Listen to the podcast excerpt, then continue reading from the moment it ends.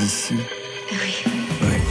Bonsoir et bienvenue dans Côté Club, 22h, 23h, le rendez-vous quotidien de toute la scène française, le magazine de celles et ceux qui font l'actualité musicale. Ça se passe au studio 621 de la Maison de la Radio et de la Musique. Et ce soir, nos invités sont un grand blond, un petit brun, Vladimir Cosma, Alban La Simone. Bonsoir à vous deux. Bonsoir. Bonsoir. Pas si petit que ça, Albin, je sais. Vladimir Cosma, l'homme aux centaines de bandes originales de films, retrouve le chemin des salles pour une série de concerts symphoniques. La Boom, Diva, Le Père Noël est une ordure. L'As des As, c'est vous. À vos côtés, Albin de la Simone, qui signe son premier album instrumental. Un album pour faire du bien quand les mots vous manquent. Le chanteur que vous êtes se tait, mais tout finit par une happy end. C'est le titre de ce nouvel album qui s'ouvre sur le soleil et qui s'achève en Nestremadura. Marion? C'est mercredi, c'est le jour des nouveautés nouvelles. On va découvrir les sons de Ed Barrow, de Nicolas Michaud et de Mélane vers 22h30. Côté club, c'est ouvert entre vos oreilles. Côté club, Laurent Goumard sur France Inter. Et on ouvre avec le tube annoncé de Juliette Armanet. Vous connaissez Juliette Armanet, Vladimir oui, Cosma Bien sûr, je la connais. Très bien. Juliette Armanet est de retour avec un nouvel album, Brûler le feu. Pour l'heure, elle nous annonce le dernier jour du disco. Vous l'avez déjà entendu, Alban La Simone? Évidemment. On n'y échappe pas. Exactement. C'est la fin, le tout dernier matin, le tout dernier jasmin. Ne me lâche pas la. C'est la fin, le soleil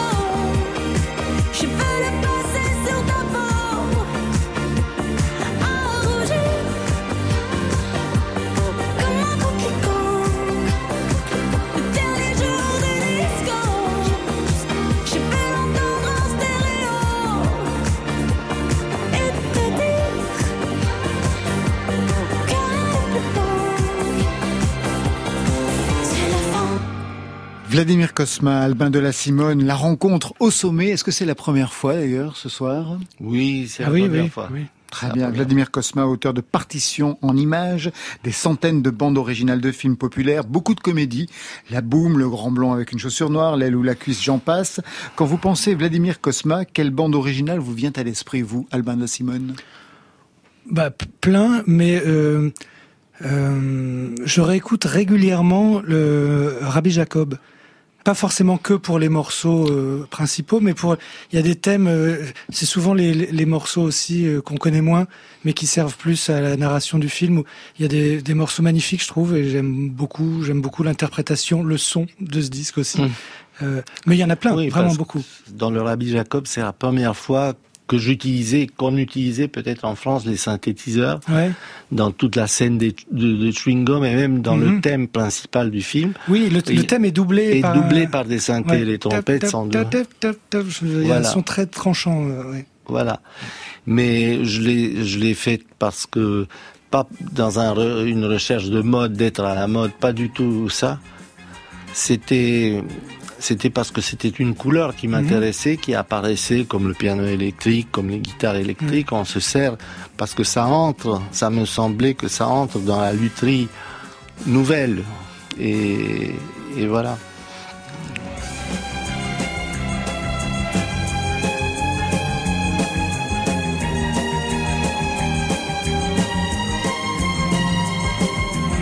Donc voilà ce que vous écoutez de temps en temps chez vous, Albin ah, de Simone. et, d'autres. Et d'autres.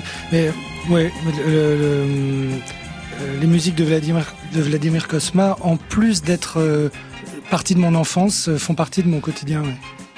Alban Simone, je vous le présente, auteur, compositeur, interprète dans une tradition, on va dire, Alain Souchon, Yves Simon de la chanson française. Mhm. Cinq albums au compteur. Le sixième est sorti la semaine dernière, intégralement instrumental pas étonnant quand on a commencé en fait euh, par le jazz, parce que vous venez du jazz au départ, Alban de Simone. Ben, euh, oui, et, en fait étonnant euh, dans le sens où quand on vient du jazz, faire de la chanson, c'est vraiment tourner une page, mais refaire de l'instrumental, c'était vachement compliqué de faire de l'instrumental sans faire du jazz, sans aller faire des solos, sans sans avoir un, propos de jazz. J'ai mis j'ai mis 20 ans, ça fait 20 ans que je ne joue plus de jazz.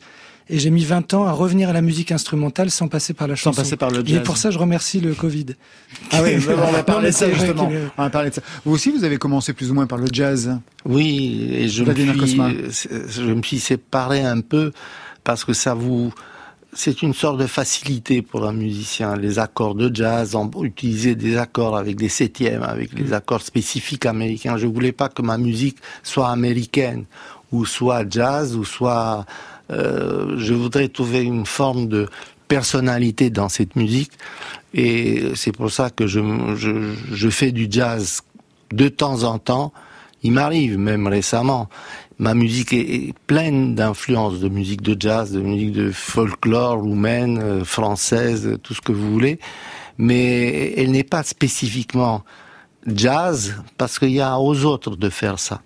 Si vous avez commencé par le jazz euh, tous les deux, c'est en raison de, je sais pas, un atavisme familial de votre côté, Albin de la Simone? Père clarinettiste, donc j'imagine jazz. Oui, père clarinettiste de jazz Nouvelle-Orléans. Donc quand j'étais petit, il me mettait euh, au piano, ça lui faisait un accompagnateur gratos, et, euh, et il m'apprenait les accords. Et en fait, je le maudissais, mais, mais il m'a tout appris.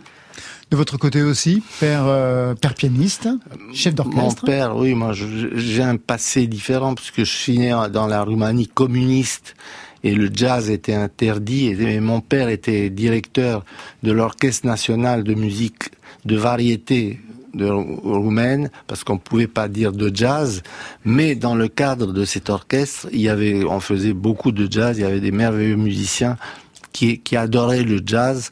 Et si vous voulez, c'est à partir de ce moment-là que j'ai commencé à m'approcher et me séparer du jazz, puisque j'aime faire bien du jazz, j'aime bien faire du tango, j'aime bien faire tout ça, mais pas à l'identique, pas ce qui est fait par les Argentins, par les Américains, par les Noirs, par les Blancs. J'aime trouver une forme d'expression qui est un peu spécifique. La vôtre. Dans cette Roumanie communiste, il y avait d'autres types de musique qui étaient interdits? Oui, même la musique française, vous Ravel, Debussy, c'est considéré comme la musique décadente un peu. Ah oui Oui. Et donc euh, j'étais même moi-même euh, euh, jugé dans une séance importante des étudiants et tout ça pendant les événements de Hongrie où on, est, on avait peur que les étudiants en Roumanie ne fassent pas pareil. Et été jugé comme une sorte d'élément un peu décadent qui subit les influences de la musique française ou américaine ou des courants. Voilà, donc c'était une forme d'interdiction qui existait. Vous êtes bien rattrapé. Vladimir Kosma, beaucoup samplé depuis quelques années. Polo et Pan dernièrement, Stomach Bugsy bien entendu. MC Solar? J'entends du yiddish devant le comptoir nord, mais je vais rester sur plage, j'ai oublié mon passeport. Bouge ton corps ou ton body, c'est Bedding, de New York jusqu'à Paris dans le style ragamuffin. Bouge Mon ami c'est bouge ton corps ou ton body, c'est Bedding, de New York jusqu'à Paris dans le style ragamuffin. Vous parliez sur ce titre justement de MC Solar, Vladimir Kosma. Oui, je dis qu'on a fait ça ensemble. L'orchestre, c'est moi qui l'ai fait, un arrangement comme un autre. Ça marche, hein? Ça marche hyper bien, oui. Alors, samplé, mais dernièrement, il y a même un acteur de la scène électro, un compositeur, producteur, qui vous rend un hommage appuyé.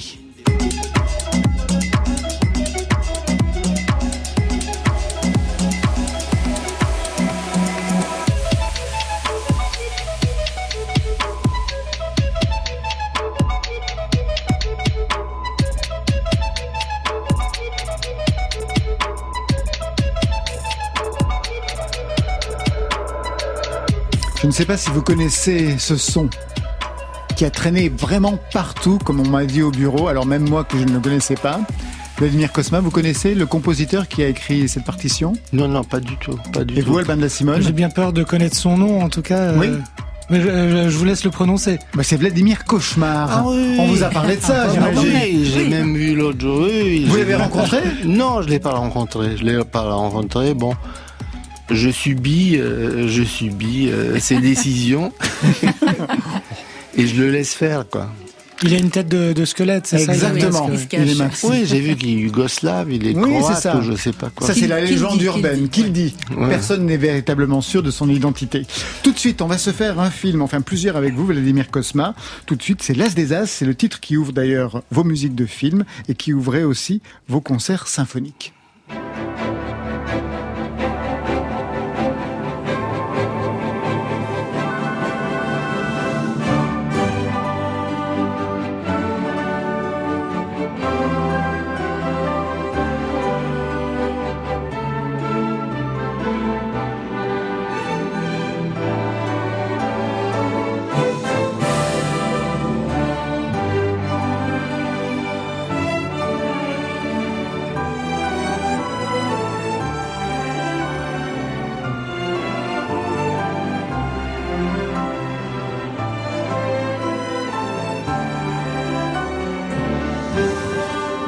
Connaissiez Alban de la Simone, je vous ai vu déjà euh, faire tous Ah bah les oui, gestes, voilà. Non, non, mais euh, d'autant plus que je l'ai revu il y a deux semaines avec ma fille et que j'ai la musique encore en tête depuis deux semaines. ouais. Alors la musique originale, c'est celle-ci.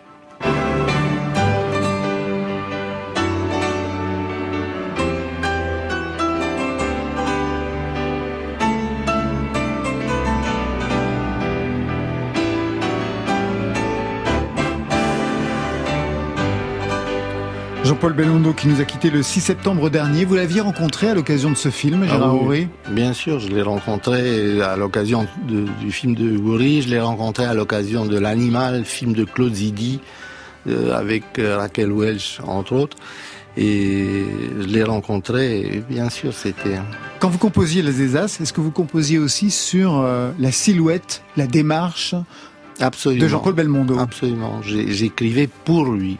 Pour moi, c'est sa musique plus que la musique du, du, film. En général, le sujet, tout ça, ça va, mais c'est une musique. Si c'est un autre acteur qui aurait joué le, le rôle qu'il qu'il incarnait là, je n'aurais certainement pas fait ce thème-là. Et c'est valable pour des films que j'ai fait pour De Funès, Le Rabbi Jacob ou pour Pierre Richard. J'écris la musique pour les acteurs sont des personnalités qui ont une telle, une telle originalité, une telle, présence. Ils ne jouent pas euh, un rôle dans les films, ils jouent eux-mêmes. Ils sont Qu'est-ce que ça veut dire d'écrire par exemple pour Louis de Funès? Mais pour moi, écrire pour Louis de Funès, c'est d'abord écrire une musique forte, binaire, de rythme binaire. C'est-à-dire que c'est pas... Euh, Simone sait très bien ce que c'est binaire. Il n'y a pas la grâce de la musique ternaire, du, du jazzy, du, euh, de la comédie musicale à l'américaine. C'est une musique qui est plus forte, qui a, qui a plus musclée. Tendue presque. Oui, tendue. Euh, voilà, tendue un peu. Et ça me semble. C'est pour ça que je dis que j'écris pour lui pour De Funès complètement différemment que si j'avais écrit la même musique sur une scène similaire de poursuite ou de je sais pas quoi pour Pierre Richard, où la musique est plus souple, plus plus plus à l'américaine, plus. Bah justement, on va écouter parce que vous revenez donc avec une série de concerts symphoniques pour un répertoire populaire, beaucoup de comédies et notamment bien sûr au centre et bien des partitions pour euh, pour Pierre Richard.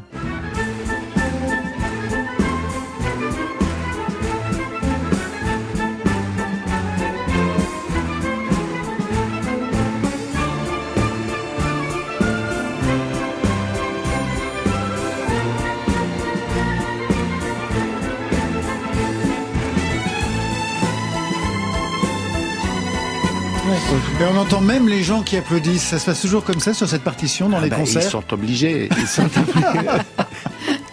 Ah, c'est irrésistible. on, on les vire si. si- Mais là, dans, Ça, c'est votre côté communiste. Oui. dans, dans ce morceau, par exemple, dans la version d'origine, il y a écouter. quelque ouais. chose euh, sur lequel euh, Monsieur Cosma est, est particulièrement fort, je trouve, c'est le- le choix des instruments pour interpréter les, les mélodies.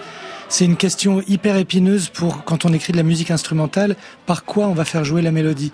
Et là, c'est euh, Cymbalum qui fait un accompagnement et, une, et la flûte de pan. La flûte de pan euh, pour jouer dans un, pour un film qui veut être une- un genre de parodie de James Bond. Qui penserait à choisir de la flûte de pan? Est-ce que ça, ça s'est passé facilement? Quand Non, vous avez non. proposé de la flûte de pan, ça devait être super bizarre. Non, c'était c'était bizarre, bizarre et très difficile puisque Ah oui. au début dans le scénario écrit par Francis Weber, c'était marqué euh, à la manière de James Bond, pastiche de James Bond sur l'arrivée de Pierre Richard à l'aéroport, etc. C'était l'espion. Bon, qu'on voulait assimiler à James Bond et moi, je déteste les pastiches, les, choses, les, imitations, à la manière d'eux. Donc je cherchais une idée originale qui peut le et j'ai pensé qu'un espion finalement n'est pas un espion qui qui, qui est d'Angleterre ou d'Amérique, ça peut être un espion qui vient du froid. Vous savez, on, dit- on dit Oui, oui, l'espion qui vient du froid. voilà, donc d'où l'idée de- de- de- d'une musique un peu d'Europe centrale que je connais puisque j'y viens. Et l'idée du, du cymbalum, qui est un instrument qui n'a pas été utilisé en France presque jamais en, en- en- important, et la flûte de pan aussi qu'on connaissait pas. On connaissait la flûte de pan euh, sud-américaine, ou, euh, tout ça, mais Non. pas la flûte de pan Je roumaine. savais pas que ça pouvait être virtuose comme ça. Ouais. euh. Ah ben, on écoute ce que ça donne.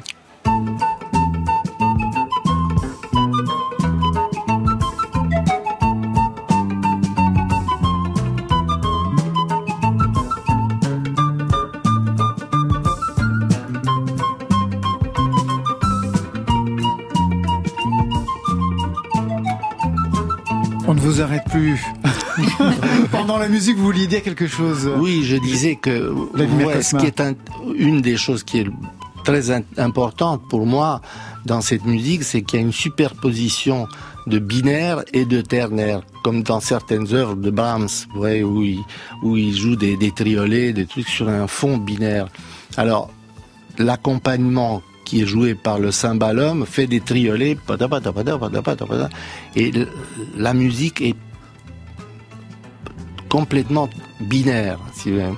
Et euh, ce qui m'énerve le plus, c'est quand il y a des musiciens qui la jouent jazzy, la meilleure. Ouais, il faut que ça soit. Et le ternaire, c'est les autres. Alors, ça donne une originalité que le public peut-être ne ressent pas à cause de ça. Mais moi, je le sais. Si vous voulez, ça vient de ce balancement rythmique ina- inhabituel. Et ça correspond justement bah, à la démarche aussi de Pierre Richard. Une chaussure d'un côté et une Oh. chaussure de l'autre. Voilà, voilà. C'est comme ça que vous aviez travaillé. Il y a une question aussi que je me pose, c'est que vous avez écrit beaucoup de musique pour des comédies, mais pas véritablement pour des drames. Et pour autant, les musiques de comédie, vous les avez travaillées la plupart du temps sur un mode mineur. Voilà. c'est, je voulais donner un arrière-plan autre que comique. Il n'y a pas de musique comique, ça n'existe pas.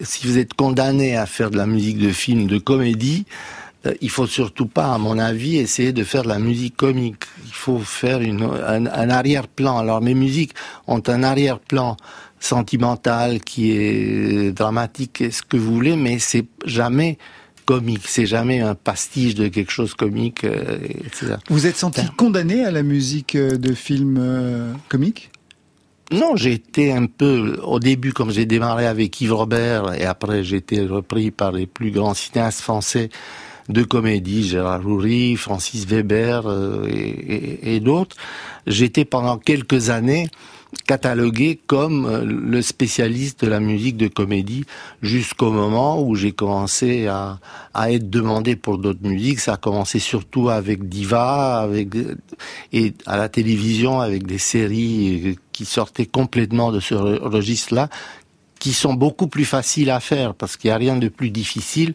qu'écrire de la musique pour de la comédie. D'ailleurs, si vous regardez dans le répertoire musical universel, la musique qui fasse rire, ça n'existe pas. Ou alors c'est des pastiches euh, euh, d'autres choses. Vous êtes d'accord avec cela, La Simone Oui, complètement. ouais. C'est ou alors oui, c'est c'est c'est dans la moquerie de la musique elle-même. C'est ça, Il y a, comme il y dans a le les de enfin. Vincent Malone, le roi de la trompette, ça me fait pleurer de rire, mais parce qu'il joue hyper mal de la trompette volontairement. Mais une musique qui fasse rire, alors que la musique qui fait pleurer, ça, ça existe. Une Ah. musique qui fait rire. euh, ouais. Vous avez travaillé avec de grands musiciens, avec Chet Baker, avec Stéphane Grappelli. Quels sont les musiciens ou les musiciennes qui ont pu véritablement vous marquer et avoir même une incidence sur votre façon d'écrire de la musique Vladimir Kosma? Écoutez, j'ai écrit de la musique pour chaque musicien euh, différemment. Si j'écris pour Grappelli, c'est pas la même chose que j'écris quand j'écris p- pour Jean-Luc Ponty. J'écris beaucoup pour euh, Jean-Luc Ponty parce qu'on parle de violon et ou pour Didier Lecoud et tout ça, mais c'est pas du tout de la même euh, dans la même façon que pour euh, pour Grappelli.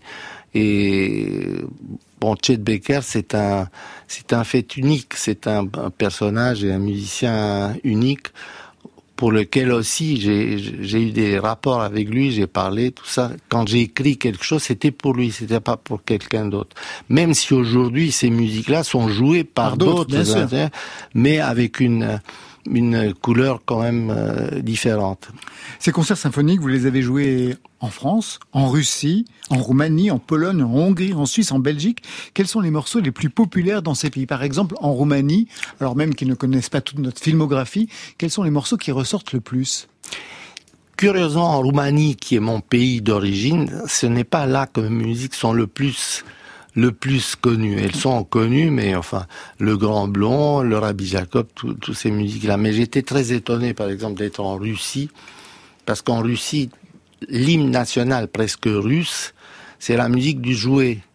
Vous savez, il y a, il y a, un- euh, y a un article qui est sorti dans l'Izvestia, un référendum, qui demande au public quelles sont les musiques préférées du public russe. Et la réponse en numéro un, c'est la 40e symphonie de Mozart. En numéro 2, c'est la musique du jouet. Et en numéro 3, c'est la cinquième de Beethoven. C'est bien, Alors, bien entouré. oui, bien entouré, mais j'étais quand même un peu déçu parce que c'est- deuxième. Ah, bien entendu. Ouais. Une autre, une autre question. Pourquoi vous n'êtes jamais parti travailler aux États-Unis comme Michel Legrand, Maurice Jarre, Georges Delerue, Alexandre Desplat? Pourquoi Vladimir Kosma ne s'est jamais installé à Hollywood? Parce que je prends pas l'avion. Ça fait, ça fait 50 ans ou 60 ans que je ne prends pas l'avion. Et j'ai peur. Vous savez, je suis très peureux de, de nature. Donc, au début, quand je suis arrivé à l'Occident, pendant 3-4 ans, je, ne- je ne faisais que ça, des voyages avec une peur énorme, mais j'avais besoin de vivre, de manger. Donc, c'était purement euh, alimentaire. Mais quand j'ai pu m'en sortir, je me suis payé le luxe de dire je prendrai plus Jamais l'avion. jamais l'avion. Sauf s'il y a une guerre ou s'il y a quelque chose d'épouvantable. Mais pour l'instant, le Covid ne m'a pas fait prendre l'avion parce que je sais pas Ah où bah, de toute façon, alors en plus, en plus, il était interdit de pouvoir le, de, de, de- de le prendre. Vous avez peur euh, par nature? Oui, oui, il y a de quoi. Donc il faut être inconscient. bien sûr. Mais cette sûr. peur, elle remonte à quand? Par les- Cosma ça remonte à ma naissance, quoi. Depuis que je, je, je, je suis né, je n'arrête pas d'avoir peur, quoi. hein. Alors vous restez avec mais je me bats, quoi. C'est-à-dire que j'ai peur, mais j'affronte le, l'angoisse. Mais vous vous en sortez bien. Mm. Vladimir Cosma, vous restez avec nous. Marion a plein de choses à nous faire découvrir dans quelques instants. Alban La Simone prépare un happy end. Le temps d'écouter Pomme, victoire de la musique cette année. Alban, c'est vous qui avez réalisé cet album, Les Failles. Une réussite totale d'ailleurs pour une artiste en phase avec les sujets de société, qu'elle aborde frontalement et très simplement. Elle est comment en studio, Pomme? Elle est, elle est bonne, elle est forte, elle chante très très bien. Ouais. Je, je peux vous raconter un exemple. Et c'est pas, euh, c'est-à-dire quand on enregistre un album, on enregistre souvent les, les instruments d'abord et on refait les voix à la fin. Euh, Pomme, Claire, elle s'appelle Claire, Ouais. elle était avec nous en studio, on jouait tout ensemble. Moi, je dirigeais les séances, mais je jouais de la basse en même temps. Et Claire était dans une cabine, elle jouait la guitare et elle chantait en même temps. Et donc, quand on joue la guitare et qu'on chante en même temps, il y a de la guitare dans le micro-chant et du chant dans le, dans le micro de la guitare. Donc, on peut pas les dissocier. Donc, on était obligé de garder sa guitare, son chant et les batteries et tout ce qu'on faisait en même temps. Et quand l'orchestre était prêt, quand on avait à la septième prise, par exemple, la bonne prise, la, la prise de pomme de Claire devait être euh, la bonne aussi. Bien sûr. Et c'était le cas. Et toutes les prises étaient pareilles, étaient bonnes. On n'a jamais dû faire le moindre montage de voix. Et ça, j'avais jamais, jamais vu ça. C'est-à-dire que voilà, c'est naturel, c'est complètement euh, bio comme euh, prise de voix.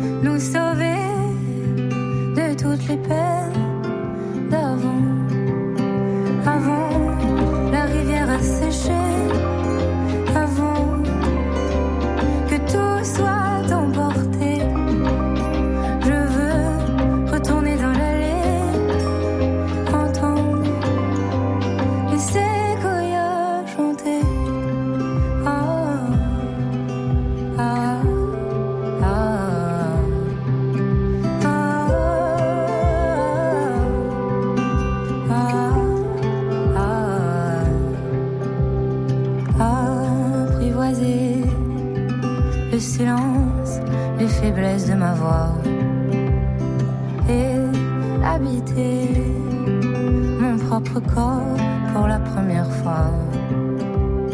J'ai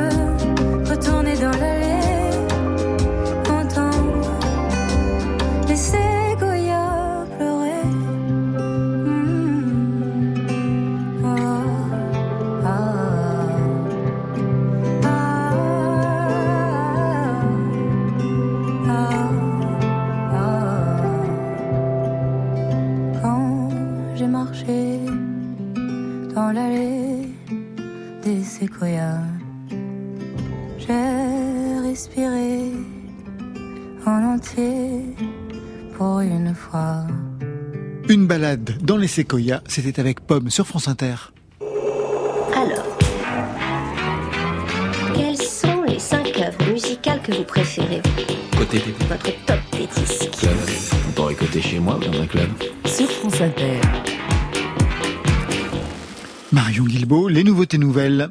Premier son de ces nouveautés nouvelles, c'est celui d'Ed Barrow, nom anglais anglophone pour une écriture en français, mais ce n'a pas été toujours le cas. Ed Barrow a connu une première vie sous influence Johnny Cash, comme un crooner réverbéré avec de l'harmonica, de l'auto-harpe et un premier album intime et sombre, The Black Tree. Et puis, il y a eu une absence discographique de 9 ans.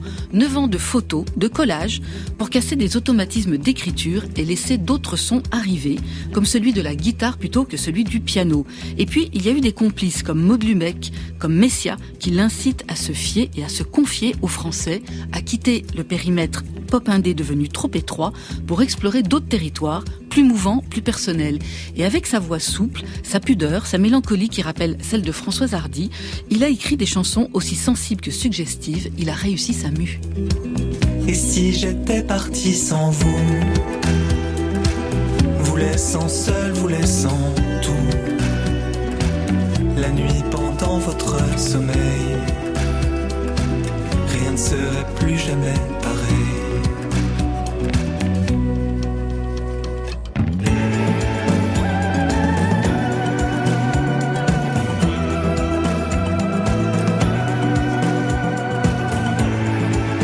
Ed Barrow, après tout, c'est un des titres de son nouvel EP, ça s'appelle Une vie entière. Lui, il navigue entre le français et l'anglais. Lui, c'est Nicolas Michaud, auteur, compositeur et producteur belge, exilé volontaire sur l'île de Samso au Danemark où il vit avec sa famille. On avait adoré, Laurent, vous vous rappelez, son dernier album, Amour-colère, et ses chansons à la croisée du rock anglo-saxon et de la chanson, de la rage et de l'éblouissement. Bonne nouvelle, Nicolas Michaud n'a pas tout dit puisqu'il publie Les Chutes, un nouvel album qui porte très mal son nom parce que tous les titres qui y figurent méritent notre attention. Des enregistrements domestiques qui témoignent d'une vie passée à l'écoute. La musique est quelque chose qui se passe, pas quelque chose que l'on fait. C'est lui qui le dit. On retrouve le son chaud, dense, profond de Nicolas Michaud, des versions alternatives donc, et cinq inédits comme ce ténébreux et lancinant Amusement Park.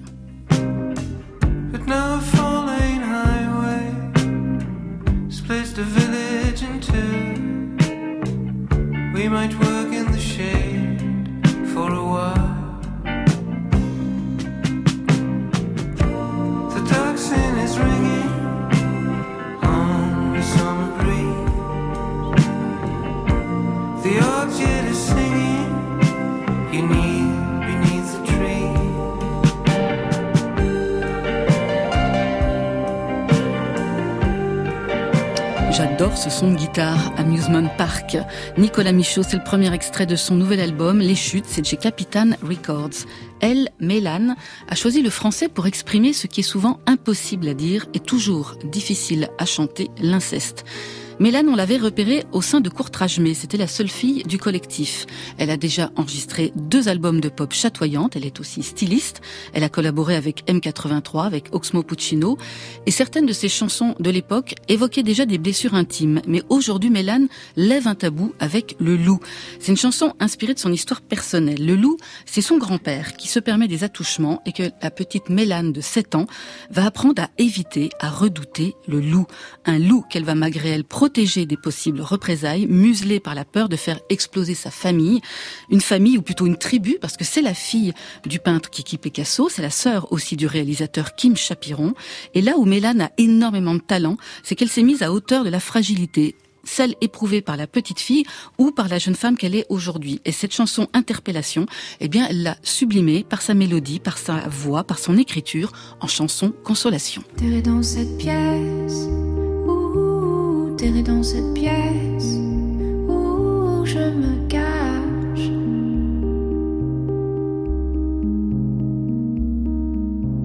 Je suis prise au piège, surtout, je suis prise au piège, surtout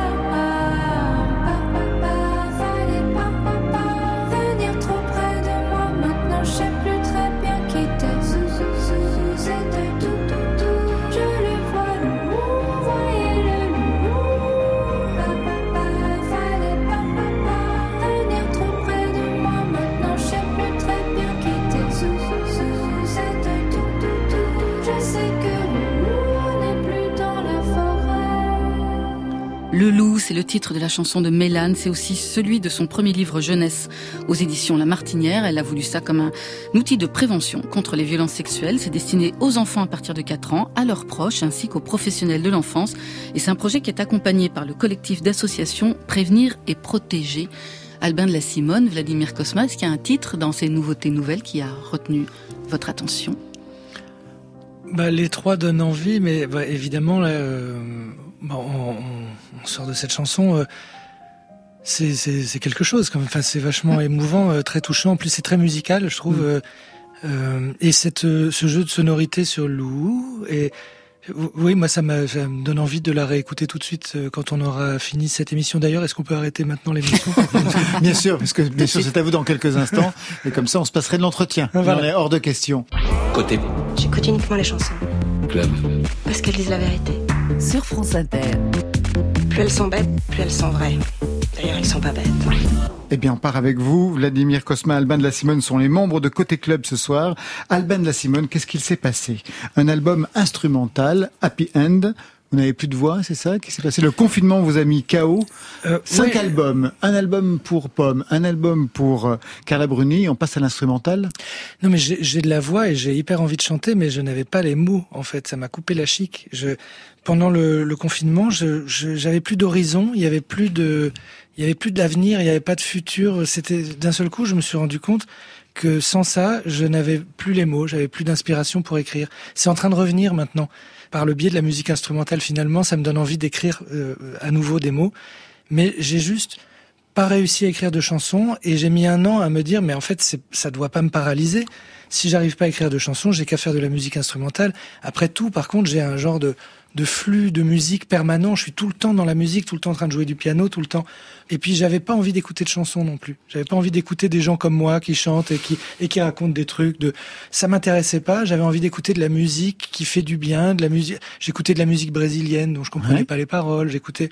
Donc finalement, j'ai mis longtemps à me rendre compte que je pouvais peut-être faire un disque comme j'aimerais bien écouter et, et libérer ça.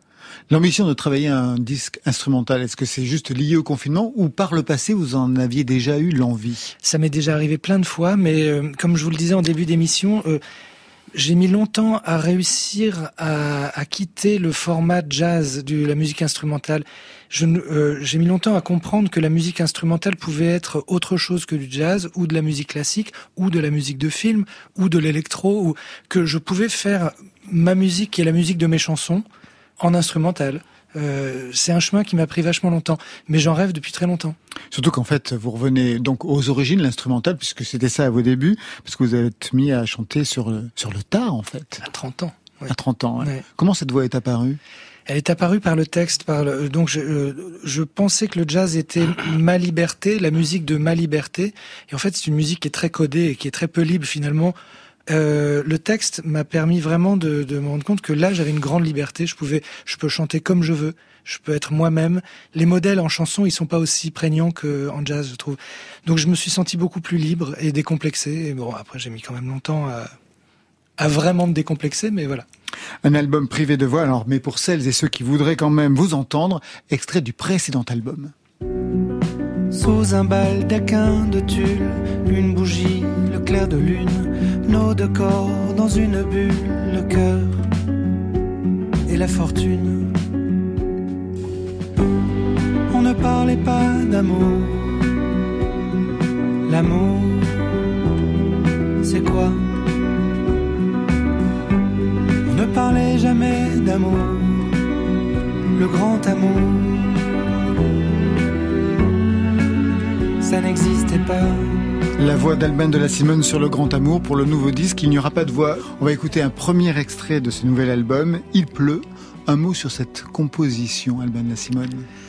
Un mot sur cette composition. Vous vous souvenez quand elle est arrivée? Oui, elle est arrivée euh, en deux temps. J'avais, j'avais enregistré, j'ai enregistré donc tout le disque en trois jours, donc en allant au studio Ferber. Au studio Ferber dans des conditions très luxueuses, mais pour vraiment pouvoir être euh, moi très libre.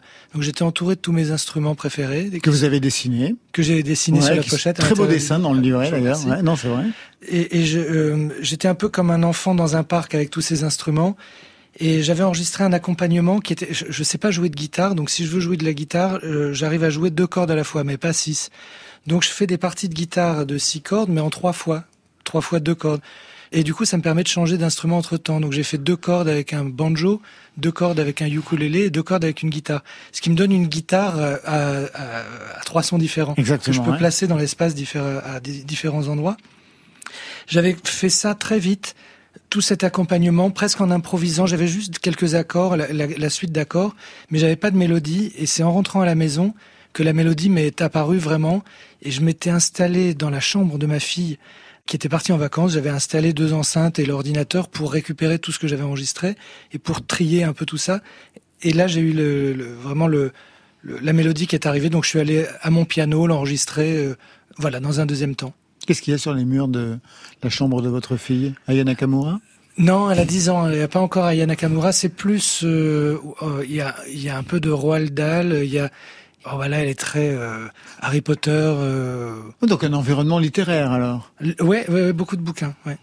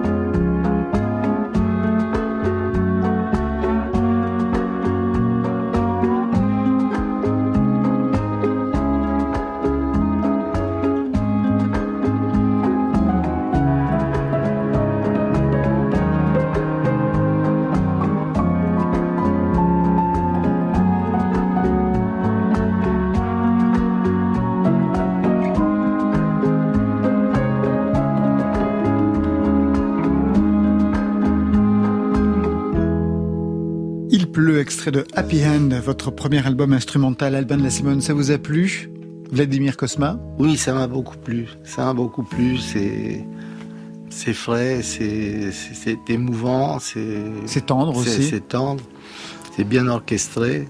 Enfin, un sans faute. Je suis très touché. Vous n'êtes sûrement pas pour rien dans l'inspiration de ce genre de, de, de, musique pour moi, donc ça me touche beaucoup. Ah ouais. Instrumental, je disais, pour autant, format de chanson oui, ça, euh, c'est vrai que je. Vous auriez pu euh, des avoir des durées. Beaucoup... Ouais. Oui, vous auriez pu travailler sur des durées beaucoup plus importantes. Chaque oui. fois, format de chanson. Ben, je me, je me libérerai peut-être de ça un jour, mais pour l'instant, c'est vrai que je, je continue à entendre la, la musique sous forme de chanson. Euh, Dans un format. Il y a fait. des couplets et des refrains. Oui. ce qui est marrant, c'est que ce morceau-ci qu'on vient d'entendre, m'inspire un texte. En ce moment, je suis en train d'écrire un texte et Ah, je suis en train D'écrire ça va les devenir une paroles de chanson, ces celui-là. chansons. Ouais. De ces chansons marrant sans paroles. parce que je n'ai jamais écrit euh, de texte sur de la musique. J'ai jamais été capable de faire ça. J'écrivais toujours les textes sur la page blanche. Et aujourd'hui, je suis en panne de page blanche. Euh, la musique que j'ai composée d'abord va peut-être me ramener à la chanson et ça, c'est chouette.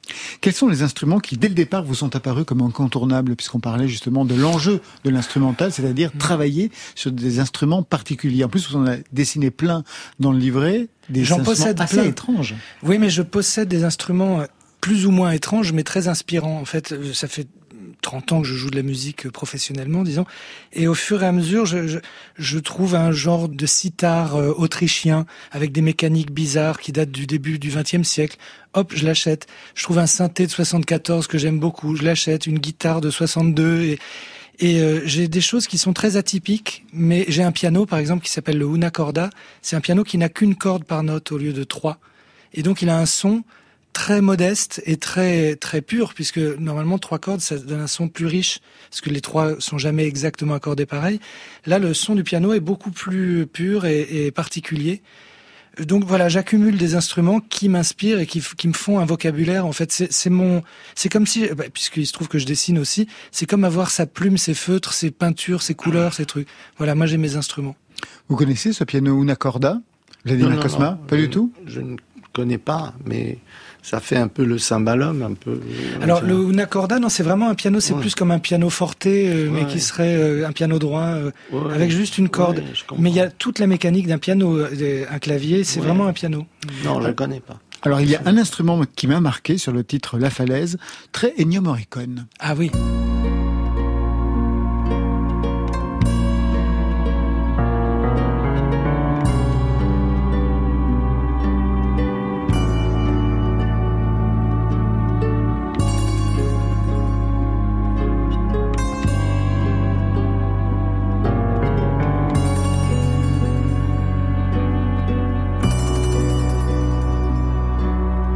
De la Simone, vous étiez en train d'expliquer à Vladimir Cosma ce que l'on entendait dans ce titre La Falaise.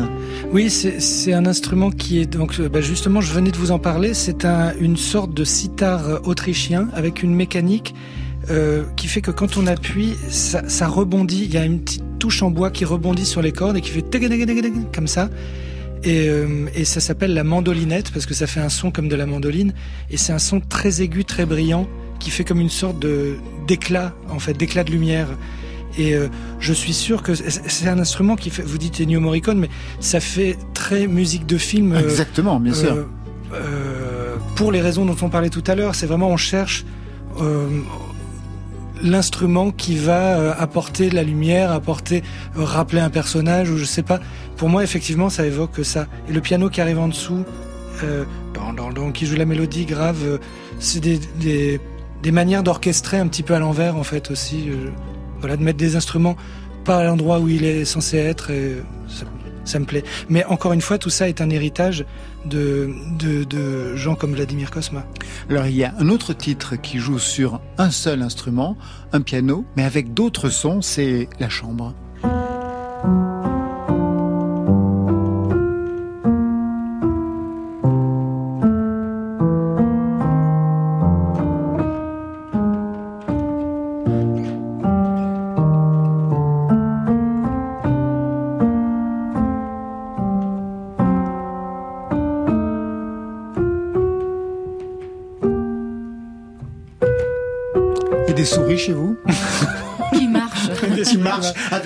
Gros sabots. Et ça, c'était vraiment marrant. Donc, c'est au studio Ferber, qui est un magnifique studio, mais dont le parquet grince.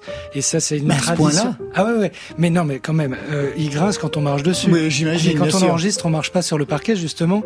Et là, j'avais enregistré cette espèce de petite fugue très simple. Et, euh, et je trouvais qu'il manquait une dimension. et J'avais envie de le contextualiser. Et, dans tous les grands studios, parce que la pièce est très grande, il y a des micros au plafond pour enregistrer la pièce, pour enregistrer l'orchestre de loin, par exemple. Et là, j'ai demandé à ce qu'on ouvre les micros très fort. Et on m'a repassé le morceau dans mon casque et je me suis baladé dans le studio. Et, et j'ai marché dans le studio Ah, c'est pour. Ah, c'est c'est moi et surtout c'est choisi. C'est que j'allais à tel endroit et je faisais. Hop, je faisais des pas. Il y a des pas qui traversent la pièce, donc euh, on est avec quelqu'un en fait. Voilà, mais c'est c'est de la théâtralisation de musique. Vous connaissez le studio Ferber Vladimir Kosma Je le connais, mais je le connais pas bien parce que.